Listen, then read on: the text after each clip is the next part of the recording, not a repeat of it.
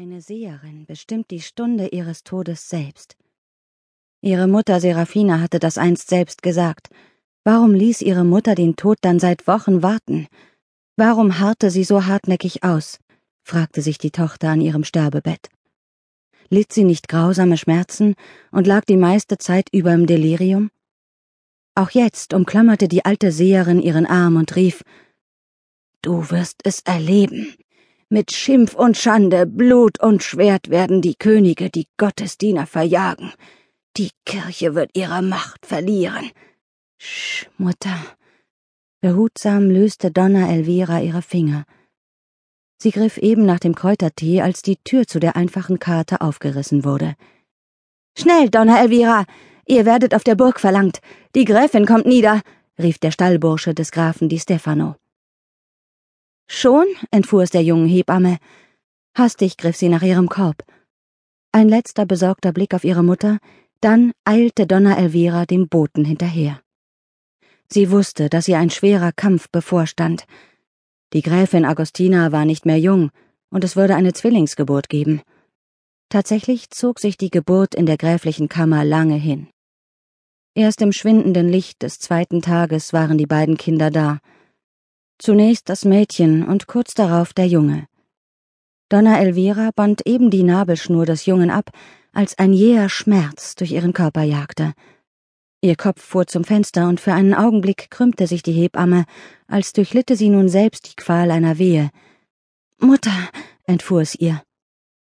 Ist euch nicht wohl? erkundigte sich die Kammerfrau sofort. Beinahe wie in Trance wandte sich ihr die Hebamme zu. Nein, es ist gut. Rasch versorgte sie das Kind und wickelte es fest in frisches Leinen. Danach legte sie der erschöpften Gräfin die Säuglinge in die Arme. Anna, wandte sie sich dann an die Kammerfrau, lauft zum Grafen und bittet ihn hierher, damit er seine beiden Kinder begrüßen kann. Dann schickt nach Pater Bertolli. Die Kleinen sollten schnell getauft werden. Was ist? Was habt ihr? Ihr war die unwillige Geste der Kammerfrau nicht entgangen. Nichts. Dieser junge Priester hat nur so kalte Augen. Mich fröstelt richtig vor ihm. Was für ein Unglück, dass unser guter alter Pfarrer vor zwei Tagen gestorben ist. Anna bekreuzigte sich und ging. Pater Bertolli frohlockte. Die Dinge entwickelten sich ganz in seinem Sinne. Er war nach Santo Stefano di Sessiano gesandt worden, um die blasphemischen Äußerungen einer Seherin namens Serafina la Tedesca zu untersuchen, der Dorfpfarrer hatte den römischen Großinquisitor Giovanni Ganganelli davon unterrichtet. Zunächst hatte er nicht verstanden, warum Ganganelli so sehr an einer raschen Aufklärung gelegen war.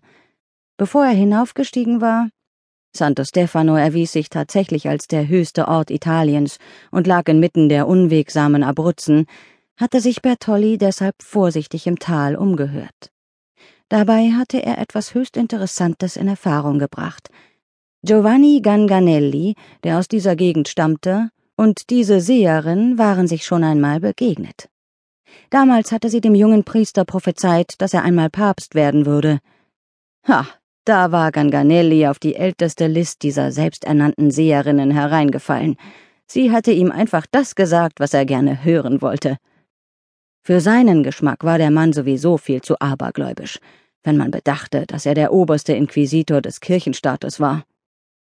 Zu seinem Missvergnügen hatte Bertolli bei der Ankunft feststellen müssen, dass der Dorfpfarrer just tags zuvor das Zeitliche gesegnet hatte und für eine Befragung nicht mehr zur Verfügung stand. Unmittelbar nach dem Trauergottesdienst hatte man ihn zu einer Todkranken gerufen, die sich schnell als jene gottlose Hexe Serafina la Tedesca entpuppt hatte. Er hatte ihr die Sterbesakramente verweigert, sollte das alte Weib ruhig zur Hölle fahren, er hatte sie auch ein wenig geschüttelt, doch sie hatte ihr Schandmaul nicht aufgemacht.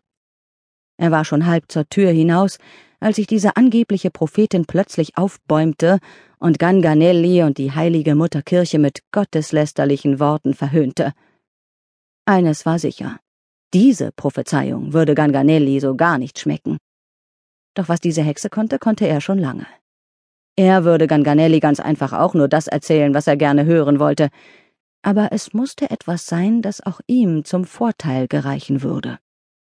Nun hatte auch noch der ansässige Graf nach ihm geschickt, um seine beiden Neugeborenen zu taufen.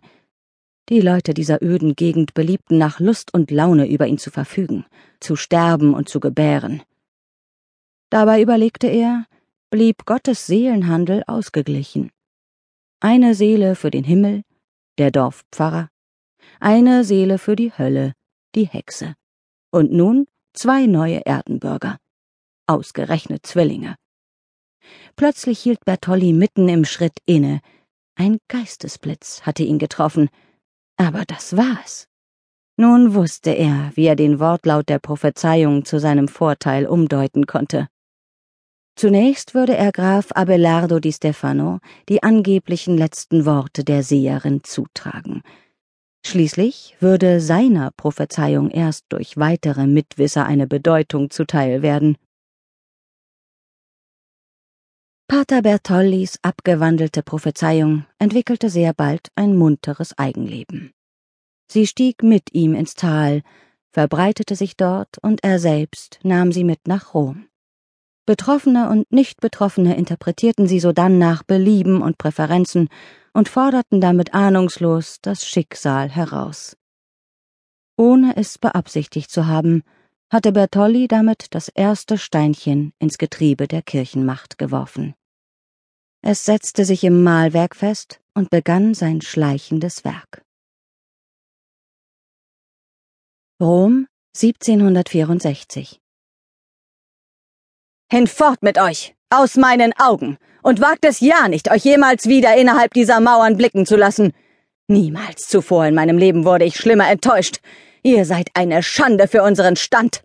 Schert euch weg! Hinaus! Hinaus!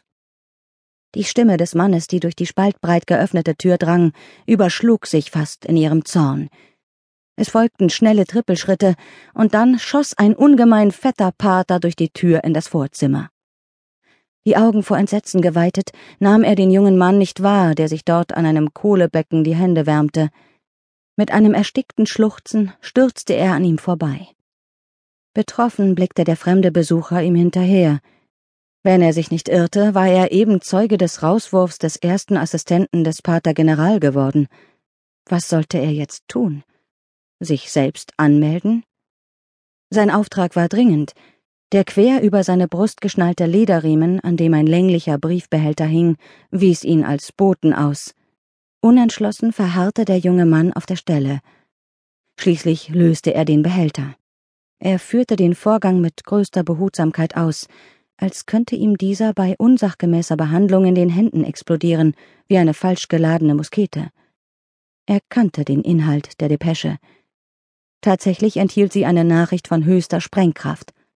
Drei Wochen hatte es ihn gekostet, um sie sicher von Paris nach Rom zu befördern. Seine Beine waren schwer und sein Magen leer.